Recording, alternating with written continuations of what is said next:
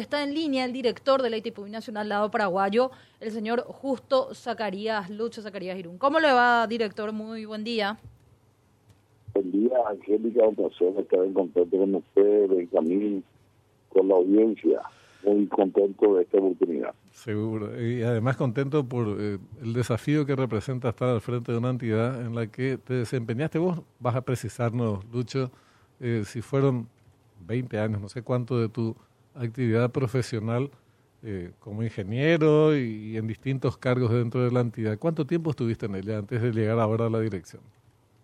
21 años específicamente estuve en la ITP Nacional, 87-2008. estuve en diversos cargos, como decir, de abajo, eh, trabajos técnicos de ingeniería primero, después trabajos gerenciales, y un poco antes de salir, ocupando dos direcciones eh, que justamente también ayer fueron eh, modificadas, asumir un nuevo equipo de directores. Y yo ya ocupé dos de esos lugares, la dirección de coordinación, la dirección administrativa. Eh, y bueno, ahora me toca, por decisión del presidente Santiago Peña, por la confianza depositada a mí, asumir la dirección general.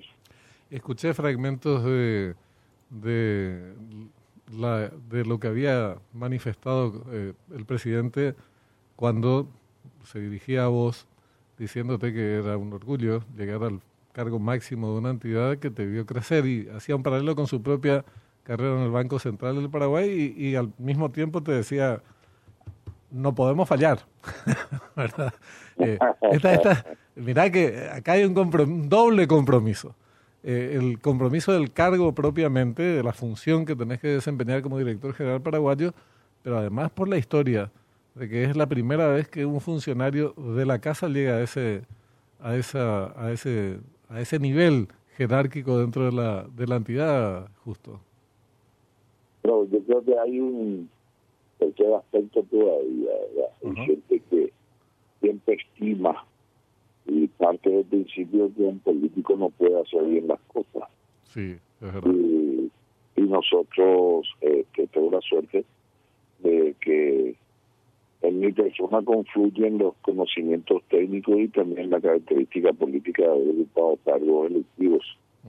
eh, eh, tres periodos, cargos electivos importantes, de ser diputado y una vez gobernador entonces confluye un poco en mí la responsabilidad de, de que había sentado el prestigio eh, del funcionario de Itaipú y tambitambién un poco del político y en el caso muy, muy particular y especial de Itaipú para con Alto Paraná, del político Alto Paranaense, ¿verdad? Porque es un viejo anhelo que un paranaense encabece la Itaipú Nacional, bueno, ahora es así y tenemos que demostrar que podemos hacer bien las cosas.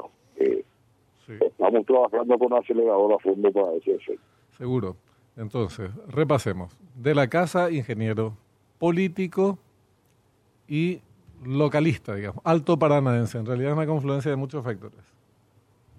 Una confluencia de muchos factores que me imagino habrá empezado a obrar la decisión del señor presidente. Eh, este, aparte de amistad y confianza personal. eh, son esos aspectos que me imagino le habrán dado a él la eh, le habrán dado el condimento necesario para tomar la decisión.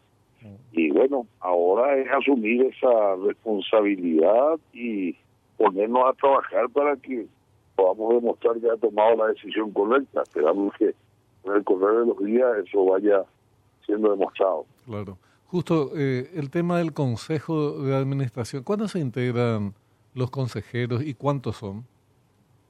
Son siete consejeros, seis consejeros nominados por el presidente, donde uno de ellos es un consejero natural, que es el presidente de la ANDE, y el séptimo, el séptimo es el representante de Cancillería, que tiene participación en el, en el Consejo con voz pero sin voto.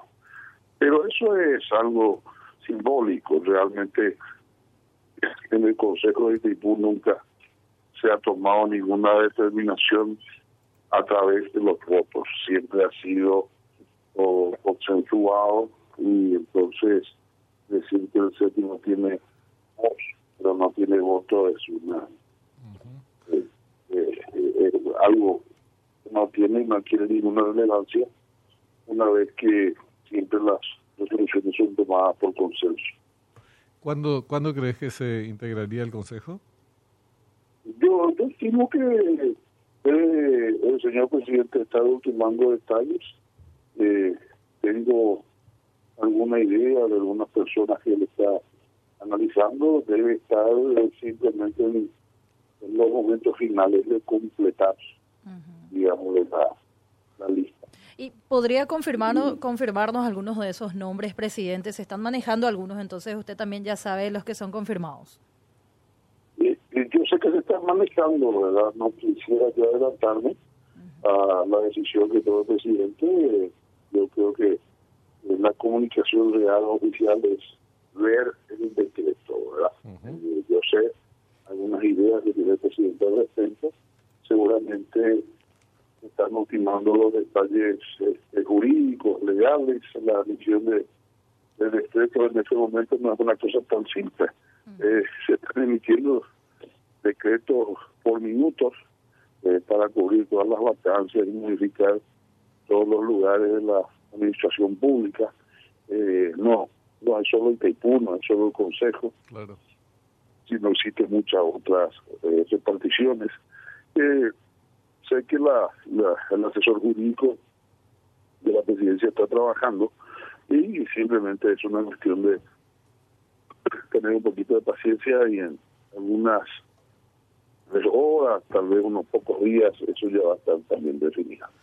Justo, bueno, ahora te, te sentás en ese sillón. De, el activo más importante que tiene el país eh, es Itaipú. Son muchas expectativas que hay en relación al gobierno en general, a las labores que desempeña Itaipú en particular y cómo empuja el carro eh, del país y del gobierno eh, en dirección eh, positiva. En tu agenda, en, en, el orden del día, digamos, vamos a uno hace un listado de temas.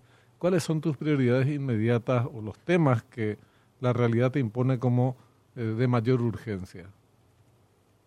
primero estamos evaluando la situación, anoche ya no, ayer trabajamos con los directores este, hasta entrada, entrada la noche, eh, que revisamos una larga lista de, temas. Eh, uno era ver la situación en que económica y eh, que estamos, cuáles son las tendencias, cuáles son las contratos que están vigentes, cómo se están llevando adelante. Tenemos algunas adquisiciones que queremos hacer antes del término del año. Eh, eh, queremos ver la situación de alguna contratación personal que nos parecen un poco eh, raras, de, de, de, últimas horas, de, últimos días. Eh, estamos revisando un poco todo para eh, poner en el orden que corresponde, tener una casa eh, limpia, ordenada, transparente y ahí comenzar a acelerar con más fuerza. ¿verdad? Eh, en este momento todos los directores trabajando en un diagnóstico rápido, de tal forma que vamos a ver dónde estamos parados y después de saber dónde estamos parados, eh, comenzar a acelerar para ir hacia adelante. Bien, yo siempre digo que no me gusta mucho trabajar con el retrovisor, yo no soy aquello que yo venía de, ah, fulano hizo mal, fulano hizo mal, y tanto el día quejándome por fulano hizo mal, y no avanzar hacia adelante y no hacer bien yo. Entonces, eh, eh, me gusta mucho y prefiero eh, construir, hacer bien yo. Entonces, este, no tener también tanto tiempo en buscar hacia atrás, sino ir hacia adelante y también construir algunas cosas. Por ello estamos revisando también este elemento que tenemos pendiente donde desde esas situaciones pendientes, contractuales, eventualmente se tienen, eh, cómo poder ser lo más útil posible a la nación y al gobierno de Santa Peña. Seguro. Eh, sobre esto último que mencionas, eh, ahora Itaipú tiene también el compromiso casi inmediato de regularizar algo que fue irregular y no es a los fines de escarbar en el pasado, pero es un hecho de la realidad que la definición del presupuesto en el 2021 y 2022 se realizó de manera muy tardía y no precisamente beneficiosa a los intereses de nuestro país. Ahora en septiembre, creo, vos me vas a corregir porque conoces desde luego mucho más el tema. Eh, entiendo que se inicia eh, la discusión sobre el presupuesto 2024, que incluye la tarifa y ahí se complica un poco porque ya está la revisión del anexo C, ya se pagó la deuda. ¿Cómo se va a abordar el tema presupuesto 2024 y tarifa en este contexto que te estoy mencionando de la revisión del anexo C? Eh, son dos cosas que terminan separadas pero juntas. Eh, porque en la propia tarifa, en la propia tarifa ya va un poco vinculado a la expectativa de lo que puede ser el anexo C. Eh, no, no, no, no están del todo vinculada y va a depender también de la velocidad con que traten los documentos. Nosotros tenemos la expectativa de que el anexo C pueda ser este, su negociación, entre comillas, si bien ayer el presidente dejó claro, justamente en Itaipú, que ni siquiera le va a llamar negociación, porque negociación es sentarse a pulsearse. Tomar, mm.